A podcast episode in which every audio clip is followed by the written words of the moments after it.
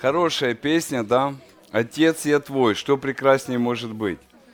И действительно, друзья, мы должны понимать, что это самая красивая истина, которая есть. Мы Божьи. Что бы с нами ни случилось, мы принадлежим Богу. Мы Его дети, от которых Бог никогда не отказывается. И все, что имеет Он, имеем мы вместе с Ним. Он так пообещал, Он так написал нам в Своем Слове, чтобы мы никогда не сомневались в Его любви, в Его жизни. И очень важно нам понимать эти вещи, думать о них, напоминать их себе. Вопрос жизни с Богом – это всегда вопрос э, конфликта с этим миром. Мы всегда будем сталкиваться с тем, что что-то претендует на наши близкие отношения с Богом. Это как здесь в лагере, да, мы живем, были одни планы, пошли на гору, вышли, там дождь пошел. Кто-то там думал, буду здесь еще радоваться, ходить, там сплав. Он где то Дэн, три дня за сплав молился, а сейчас лежит и, и это, отходит или доходит уже. То есть и смотрите, не всегда, не всегда вещи, которые мы планируем, или планы, которые у нас есть в нашей жизни, не всегда они получаются. Но есть вещи, которые отнять не может ничто. Ни смерть, ни жизнь, ни ангелы, ни силы. Есть то, что нам подарено Богом. И мы по полному праву обладаем этим. Можете представить, мы являемся тем сейфом, э, из которого невозможно украсть Божий, украсть Божий свет, невозможно украсть Божью истину, которую Он вложил в наше сердце, невозможно украсть любовь, и поэтому Бог хочет, чтобы мы были, вчера мы говорили, не просто конечной станцией э, Божьей любви, Божьего света, а чтобы мы стали проводниками этого. Поэтому, друзья, жизнь с Богом продолжается. Она очень интересная. И вы увидели, что у нее нет никогда остановки. У нее нет никогда конца. Мы начали эту жизнь с Евангелия, с того, что уверовали в Иисуса Христа, и заканчивается эта жизнь бесконечностью. То есть она никогда не заканчивается. Мы теперь всегда будем жить в этой жизни. И даже здесь на земле или там на небе мы будем познавать нашего Бога. И последнее, на чем делает Иоанн, на чем он делает акцент, что на эту жизнь будет постоянно претендовать что-то как погода, как инфекция, как какие-то заботы в нашей жизни. Вот точно так и на духовную жизнь будет постоянно претендовать что-то. Поэтому нам нужно научиться ходить в этой жизни или хранить эту жизнь, если мы слово «ходить» да, употребляем как ключевое. И для того, чтобы ходить в жизни, в пятой главе Иоанн опять возвращается к нашему внутреннему миру. И он говорит о людях, которые или рождены свыше, или не рождены. И особый признак рожденных свыше людей – это какой? Это побеждать мир. Побеждать мир как? Любовью и верой. Скажите, кто из вас сомневался в своем рождении свыше? Есть здесь такие люди? Я тоже сомневался. У меня были периоды в жизни, когда мне очень нравится, как заканчивает он это послание. Дети, храните себя от идолов. Но мы начинаем сомневаться в том, что мы имеем от Бога этот подарок, потому что эта жизнь перестает в нас бурлить, она перестает быть активной. Мы в разных периодах жизни теряем силу, теряем эффективность. Мы, может быть, не такие радостные, как пишет Писание. Мы, может быть, не видим Бога. А чем больше ты в Боге, ты не думаешь, что у тебя с Богом вообще будет все там на плюсе и всегда все время. Иногда есть периоды, чем чем больше в Боге, тем небеса холоднее. Чем больше ты его знаешь, он становится для тебя еще более неизвестным. Чем больше ты думаешь, что ты вычислил Бога и понял, как Он действует, тем больше Его невозможно вычислить. Он действует в полной противоположности твоей логике и твоему пониманию, каков Он есть. Поэтому Он говорит, есть признаки. Есть признаки, это как стержень, внутренний стержень рожденный свыше человек, да, для того, чтобы ходить в этой жизни, ты должен помнить об этом. Рожденный свыше человек, он что? Он сражается, он побеждает. Даже если он упал, у него есть стимул, в нем есть Бог, который поднимает его. В нем есть вот эта ДНК, семя Иисуса Христа, которое все равно встает, который не остается жить во грехе. И мы не знаем, интересно, время не ограничено да, в этих падениях. У каждого по-разному, потому что кто-то упал согрешив, а кто-то упал согрешая и попал в зависимость. И это уже другая тема, это другой момент, мы затронем это. Но все равно дитя Божие, оно будет что делать? Побеждать мир любовью к кому? К Богу и любовью к ближним. Как побеждать? Верою. Он просто будет рано или поздно поступать по Слову Божьему. Ведь смотрите, в разных сферах э, нашей жизни, как мы показываем или доказываем то, что мы любим Бога? Очень просто. Мы покоряемся Его Слову. Его Слово имеет власть и силу нас смирять. И рано или поздно мы все равно смиряемся перед Ним, как? Веря в Него. Интересно, Богу ничего не нужно. Заметьте, очень простая арифметика – люби Бога и люби ближнего. Это признаки рожденного свыше человека. Как практически любить Бога? Очень просто. Побеждай свои похоти, свою гордость, свою надменность. Чем? Покоряйся Слову Божьему. У нас у каждого есть жизни, где нам нужно доказывать любовь к Богу. Чем? Покоряясь Слову Божьему. Есть сферы в жизни или Божье Слово, где Бог говорит, э, вам нужно покориться. Но проблема в том, или вы обольщены идолами, или похоть плоти, да, похоть очей, гордость житейская, она захватила вашу жизнь. И написано, что в том человеке чего нет? Нет любви очей. Он любит что-то другое. Он полюбил что-то другое. И это период времени, когда э, ты полюбил кого-то, да, и потом что происходит? К сожалению, в браке так происходит. Ты полюбил, да, жену свою там или мужа, ты думал, вау, другого нет, это самый-самый прекрасный. Но когда ты вошел с ним поближе в брак, и когда там начались пеленки и все остальное, и нехватка денег, ты увидел, что он, оказывается, без крылышек, да? И крылышки отпали. Ведь мы влюбляемся во что? В сильные стороны друг друга, согласитесь. Ну вы же не любили недостатки. Ну, но живем там и с чем? Живем мы с недостатками. Вот он здесь такой мачо, супермен, такой вообще на белом коне принц, а потом оказывается через время козел, а не принц. Ну вот как принципы, да, при, принцы превращаются в таких, ну, козлов. Я не знаю. Может, вы их кормите чем-то? Дома не тем. Но вопрос не в этом. Это сравнение. Мы так влюбляемся в кого? В своих идолов, в свои мечты, в свои желания. И эти желания, они изгоняют из нас любовь Божию. И нужно время Богу, чтобы опять говорить с тобой и убедить тебя в своей любви. Чтобы ты понял, что никто во Вселенной тебя так не любит, как твой Господь. Что тебе нужно опять вернуться в близость к Богу и в близость к своему ближнему. Ну, Бога мы еще можем любить, а ближнего это уже другой вопрос. Но даже здесь, смотрите, друзья, он говорит, что покорись слову. Ты же знаешь, что нельзя хамить. Ты же знаешь, что нужно любить. Ты же знаешь, что нужно прощать. А как это увидеть? Как это практически ощутить в жизни? На фоне ближнего. Кто думает, что он может существовать и расти духовно и развиваться вне церкви, это огромнейший самообман. В этой церкви была, культивировалась именно эта ложь. Потому что люди эти говорили, что у нас супердуховное познание Бога. И нам церковь даже не обязательно. Мы можем быть очень близко с Богом. А Иоанн стаскивает их на землю и говорит, посмотрите, как вы относитесь к ближнему, к брату, к сестре.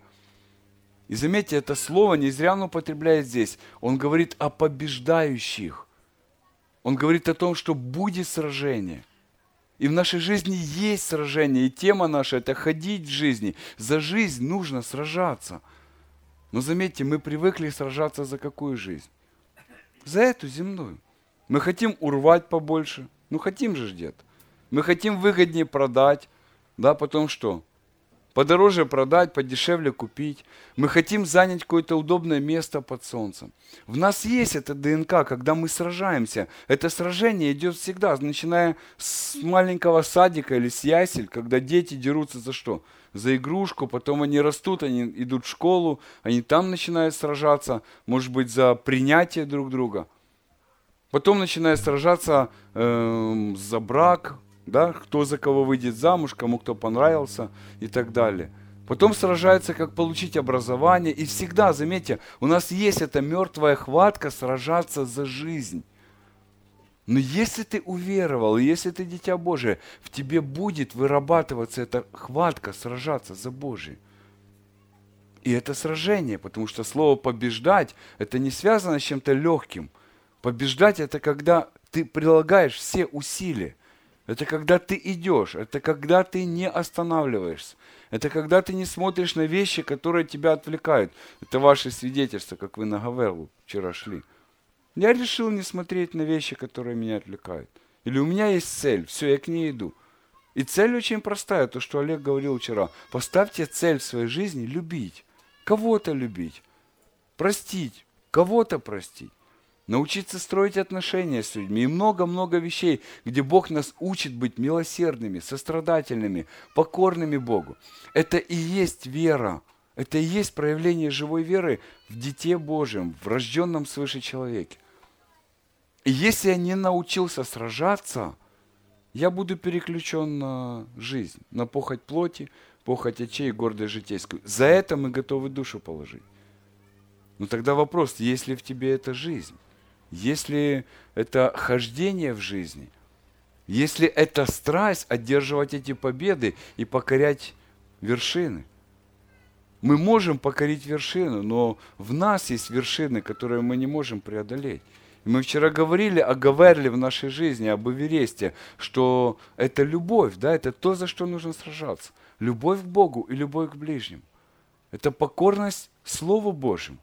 Если это есть, ты будешь расти. Люди в тебе это будут видеть. Ты будешь ходить по этой земле как победитель. Скажите, как ходит победитель? Открыто, гордо, он не боится, потому что Христос является его э, ну, объектом гордости, объектом достояния. И он является победителем, когда в нем виден Христос. Пришла ситуация в жизнь, Бог хочет проявиться через тебя. Есть точка, где ты не можешь Э, преодолеть что-то. Бог хочет проявиться через тебя. Есть место или в твоем ну, сердце, где ты ненавидишь. Именно там Бог по-особенному хочет проявить себя и любить. Смириться, покориться. И это Божий замысел по отношению к нам. И как только ты выходишь из этого замысла, ты теряешь вкус этой жизни. Ты обманут, то, о чем я говорил. Ты полюбил что-то на стороне, ты увлекся этим, ты проделал огромный путь, ты вложил туда свою жизнь, финансы, здоровье, имя, честь, я не знаю. Ты ушел за этим. Но рано или поздно Бог тебя возвращает. Бог тебя принимает. Ты растратил много в твоей жизни, но Бог тебя влечет. И тебе нужно разочароваться в своих мечтах. Вчера говорили с девчонкой здесь, тоже. У нее там куча мечтаний такие в голове. Я понимаю, она будет идти к этому. У нее хорошая самооценка, она говорит, я всегда достигаю цели. И она перечислила то, к чему она стремится и что она хочет. Но когда они начнут лопать эти мечты, она, может быть, тогда будет идти к главной мечте.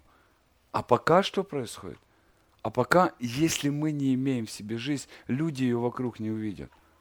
Мы часто стремимся что делать в жизни? Благовествовать. Мы стремимся что? Делать какие-то проекты, лагеря, спорт организовать. Но очень, очень часто получается, что организовав все это, мы приходим в эти события, мероприятия, не имея внутренней жизни. Поэтому второе, что говорит Иоанн, если есть в тебе жизнь, да, и ты побеждаешь, ты победитель, то ты имеешь свидетельство в ком? В самом себе. Мы с вами узнали из текста Иоанна, я не буду опять его перечитывать, то, что есть три свидетельства на небе, есть три на земле, да, то есть Бог свидетельствует Евангелие о Сыне, сам Сын пришел, засвидетельствовал Евангелие, как? Умерев на кресте, да, он стал плотью, кровью, он пришел сюда, он был распят, он умер и он воскрес, он разрушил дела дьявола, он, что мы видим, в чем суть свидетельства? Он пришел, чтобы дать жизнь тем, которые нуждаются в этой жизни. И теперь это свидетельство не только на небе, не только на земле, но очень важно, где оно? В тебе. Каким образом это оказывается в тебе? Жизнь это каким образом оказывается? Когда ты приходишь к этому Иисусу, о котором свидетельствует весь мир, о котором известно всем, Многие люди знают об Иисусе. Послушайте, как здесь люди здороваются. Слава Иисусу! Очень религиозный сленг. Но имеешь ли ты жизнь в себе? И если ты побеждаешь и борешься, то как вытекающее следствие ты будешь его свидетелем. Из тебя будет течь эта жизнь, эти реки живой воды. Потому что мы живем в мире, который является пустыней. Люди нуждаются в этой воде. Но когда у тебя жизнь говорит одно, а внутренний мир говорит другое, люди не будут тебя слушать. Людей интересует настоящая жизнь. Никто не хочет покупать подделку. И мы из-за того, что не имеем этой жизни, этого свидетельства в себе о Сыне, мы начинаем делать пропаганду, мы распространяем, рекламируем, продаем Христа, мы рекламируем свою церковь, но мы не показываем его изнутри. И в этом происходит трагедия, потому что люди не хотят идти просто, просто в какую-то тусовку, просто, хотя многие и хотят. Но когда люди соприкасаются с жизнью, свидетельство в тебе говорит именно об этом, тогда люди понимают, что это сверхъестественное что-то. Тогда люди понимают, что это свидетельство в тебе, это дух, который живет в тебе, это жизнь Бога, которая проявляется в тебе. Когда трудно, когда тяжело, когда нет денег, когда война идет, когда различные обстоятельства, ты остаешься тем, кто есть. Вот это интересует людей. Людям не важны слова. Люди сегодня много слушают по новостям – по телевизору, не знаю, много проповедей сегодня есть, но людям нужна жизнь. К сожалению, сегодня мы мало имеем вообще в христианском мире вот этих внутренних свидетельств о жизни. Я вчера вспоминал о своем наставнике, еще старце. Это первый год, когда я обратился к Богу. У нас был с Людой один просто старый-старый пастырь. Он 90 лет ему был. И вот у него было это внутреннее свидетельство жизни. Он не был супербогословом, он не изучал индуктивно. Но он настолько любил Бога и настолько любил людей, что он всю жизнь свою посвятил людям, церкви, Богу. Он по-другому не представлял жизнь. Это свидетельство в нем, это был отпечаток, который оставил на моей жизни большой отпечаток. И больше ничего не нужно. Именно люди будут видеть Бога в те трудные времена, в те, может быть, времена, когда все ропщут, вы любите, когда все ненавидят, вы прощаете. Именно этого хочет сегодня мир. Этого хочет, именно это хочет проявлять Бог сегодня через каждого из нас. Но мы закрываемся, и мы думаем, что свидетельство или быть свидетелем Иисуса – это делать какие-то проекты евангелизации. Да поможет нам Бог, чтобы мы утверждались в этом, потому что мы сами нуждаемся в этом свидетельстве. Потому что мы сами разочаровываемся в чем-то. И нам нужна эта жизнь. Нам нужен Бог, который постоянно будет эту жизнь оживлять в нас.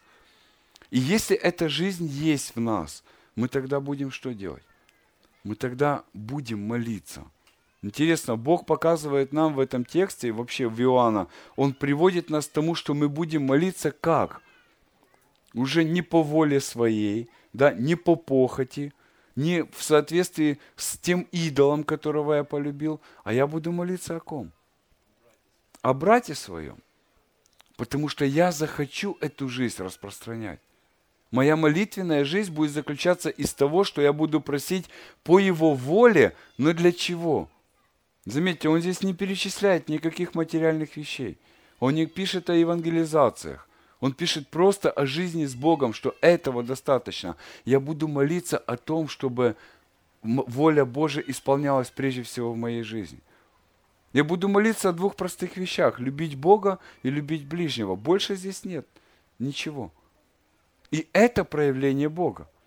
Это проявление, когда я люблю Его, я доказываю Ему любовь тем, что я покоряюсь Слову. Когда я люблю ближнего, я доказываю любовь ближнему тем, что я покоряюсь Слову. Но более того, я буду молиться за кого? За тех, которые согрешают вокруг меня. Я не буду безразличным. Я буду иметь сердце Бога. Я не буду жестким, я не буду законом и судьей для этих людей. Я не буду сплетником и клеветником. Очень часто это разрушает церковь. Кто-то падает, кто-то ошибается, кто-то выбирает свой путь. Но очень интересно, этот грех, он говорит, это грех не к смерти. Мы должны понять простую вещь, что мы все согрешаем. Проблема в том, что, я уже говорил, мы не грешим теми грехами, которые грешат другие. И еще один момент. Мы не прошли э, его пути в его ботинках, и мы не съели тот путь соли, который он съел. Но мы очень часто можем оценить э, человека, его жизнь, его поступки по самому поступку. В юриспруденции разбираются дела, они ищут мотив, почему он так поступил. Но мы всегда, или можем спешить всегда, что делать? Оценить его поступок.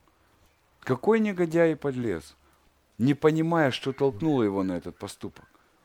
Так вот, человек уходит в сторону именно тогда, когда он теряет эту жизнь, когда он теряет эти отношения с Богом. И наша задача молиться о таких, думать о таких, спасать таких, стоять в проломе за таких людей – он говорит, что есть грех смерти, грех не к смерти. Вы увидели, да, что грех смерти – это когда человек отвергает Евангелие, когда он не признает Иисуса Христа, пришедшего во плоти, и это является грех смерти. Почему? Потому что если он не принимает Христа, ему некому дать жизнь. Потому что жизнь принадлежит только кому? Христу. И Евангелие, оно показывает нам центральной личностью, которая дает жизнь, это Христа. Если этот человек говорит, мне Христос не нужен – я не верю в это, мне Евангелие не нужно, я не верю вообще в Иисуса, то что может спасти его душу? Что может дать его жизнь? Если человек осознанно выбирает это, то что? То он не говорит, чтобы мы не молились за таких. Но он говорит, что есть те, которые находятся в рабстве у греха – те, которые попали в зависимость, те, которые находятся в искушениях, те, которые не могут пройти какой-то путь твоей, своей жизни. Он говорит, но они тянутся к Иисусу, они хотят решить свои проблемы, они пытаются, они барахтаются. Иоанн пишет, что есть тогда молитва. Мы можем дарить людям, молясь о них. Я вам скажу, когда человек согрешает, он становится одиноким – Хотя вокруг, мы вчера говорили, он окружен Божьей любовью. Ему кажется, что все его не любят, все его преследуют, все его не принимают. Он разочаровывается в Божьей любви. Он не отвергает сына, но он разочаровывается в жизни, и он замыкается сам в себе. Скажите, вы можете поменять его? Как бы вы ни обнимали его, как бы вы ни заботились о нем, вы не можете разрушить ту тьму, в которой он оказался. Вы не можете дать ему свободу, но вы можете молиться за него. И Бог допускает так, что в церкви всегда есть люди, которые согрешают, люди, которые уходят от Бога. И наша задача – это доверять Богу этих людей, молиться об этих людях, продолжать служить этим людям, любить этих людей, заботиться о них. И когда эти люди потом возвращаются в церковь, мы видим, что мы участвовали в этом. Когда эти люди сокрушаются и плачут и возвращаются к Богу, мы точно знаем, что, что это я молился за него. Господи, Ты дал мне участвовать в спасении этой души. И мы работаем в одной команде с Христом. Мы работаем все вместе. Мы молимся не только за своих родных и близких, а мы молимся за всю церковь. Мы молимся за людей, которые проходят трудные минуты. Это означает ходить в жизни. Я не просто пользуюсь жизнью, но я дарю эту жизнь. Я думаю о жизни других, я думаю о жизни церкви. Дальше он говорит о том, что ворует эту жизнь, и он очень так активно предостерегает последний как бы, этап этого послания. Он говорит, дети, храните себя от идолов. Заметьте, мне очень нравится вот эта фраза, то, что Бог дал нам что? Свет и что? И разум. Да, свет и разум. Он не говорит здесь уже о грехах, но больше он говорит о чем? о пути к греху. Интересно, если Бог просветил твою жизнь и сделал тебя трезвым человеком, то ты теперь уже способен различить, что является похотью плоти, да, что является твоим желанием, что может стать твоим идолом. И ты можешь различить, что есть Божие, то, что тебе нужно выбирать. И поэтому несколько раз он повторяет здесь о том, чтобы мы хранили себя – А идолы появляются очень легко. Смотрите, он говорит, э, Бог дал нам свет и разум, да познаем Бога истинного, и да будем в истинном Сыне Его Иисусе Христе. Все есть истинный Бог и жизнь вечная. Дети, храните себя от идолов. Все будет претендовать на личность Иисуса Христа. Абсолютно все. Мы говорили уже, я еще раз повторюсь, вместо того, чтобы черпать удовольствие, любовь, удовлетворение от Иисуса Христа и научиться жить с Ним – мы будем все время придумывать себе каких-то идолов, какие-то заменители, которые будут воровать эту любовь. И нам нужно научиться хранить свое сердце именно от этого. Все будет претендовать на это. Мы уже говорили, какие-то чувственные моменты, дети, имущество, какие-то материальные цели. Все захочет в твоей жизни затмить Христа. Но моя ответственность анализировать свое сердце. Что он сказал? Мы имеем свет, и мы имеем разум. Бог дал нам это. Раньше мы жили как безумные. Чем мы водились? Опять простыми вещами. Похоть, глаза и что? И гордость. Это состояние животного. Это тот, в ком нет образа Божьего. Но Бог вложил в нас свой свет и свой разум, и мы можем теперь выбирать. И это наша жизнь в Боге, это наше хождение в этой жизни, это наша забота об этой жизни. Если жизнь Божия есть во мне, и я храню ее, то я обязательно буду источником жизни для других людей. Обязательно вокруг меня будут люди получать не разрушение, а будут получать жизнь. Подумайте, что вы сегодня несете ближнему своему. Он рядом возле вас, он созидается или он разрушается? Если у вас есть жизнь, то что вы будете дарить? Я не думаю, что вы будете дарить смерть. Я думаю, что вы будете дарить людям жизнь. И люди будут понимать это и приходить к кому? К вам, чтобы общаться с вами, чтобы быть близко с вами. Но если вы разрушаете свою жизнь, если вы не храните свою жизнь, то вы будете в это вовлекать кого? И других людей. Очень важно, Бог хочет, смотрите, чтобы ничто не похитило нас от Его близости. Он хочет всегда иметь общение с нами. Это цель Бога, это мечта Бога. Бог начал эту идею с Эдемского сада, и Бог закончит ее в скинии Бога с человеками. Он говорит, вот скиния Бога с человеками. Бог всегда хочет обитать с нами. Бог пришел на эту землю, Эммануил, чтобы остаться с нами. И Он так и сказал церкви своей, что дана мне всякая власть на небе и на земле, чтобы вы шли и учили другие народы. И делали это до края земли. И Бог будет проявляться в жизни каждого из вас, когда мы храним жизнь. Как только жизнь нарушена, как только мы позволили дьяволу обокрасть нас, как только похоть увела нас в сторону, нам будет тяжело возвращаться к этой жизни. Поэтому нужно научиться дорожить этой жизнью. Нужно научиться оберегать эту жизнь и хранить ее. Потерять очень легко, но найти потом очень тяжело. Хоть Бог и рядом возле каждого из нас, но этот путь, он становится очень тяжелым, болезненным. Поэтому храните эту жизнь, дарите ее другим людям. И вы будете хорошим инструментом в руках Божьих. У Бога на каждого есть из вас план. И Бог хочет, чтобы та жизнь, которая в вас, она распространилась на вашего соседа, на ваших родных и близких, не знаю, на брата или сестру, которая, может быть, переживает кризис сегодня. Бог дал нам эту способность быть носителями жизни и даятелями жизни, несмотря на то, что Он является конечным источником этого. Пусть Бог благословит нас, мы подошли к концу этого послания. Вам понравилось оно? Вы понимаете, что вопрос стоит не в вашей религии, во что вы верите. Вопрос стоит не в церковь даже, в которую вы ходите. Вопрос стоит не в обрядах, которые вы так тщательно, может, исполняете. Не в словах, которые вы говорите, а в том свете, который есть в вас. Если есть свет, то что? То он приведет тебя к жизни в истине. Жизнь в истине приведет тебя к чему? К любви. И всю эту жизнь нужно что делать? нужно хранить, оберегать и дарить другим людям. Пускай Бог нас благословит, чтобы, чтобы эта жизнь, она не была только в вас, она была передана другим. Пускай церковь воскресения, в слове воскресения уже есть заложено что? Вот это ДНК ДНК жизни. Пускай эта жизнь, она распространяется дальше, дальше и дальше. И те мертвые души, которые сегодня не имеют ни света, ни разума, они получают это благодаря Иисусу Христу. Бог дал все для спасения. Бог послал своего Сына, чтобы всякий верующий в Него не погиб, но имел жизнь вечную. Но вопрос, захотят ли люди иметь эту жизнь?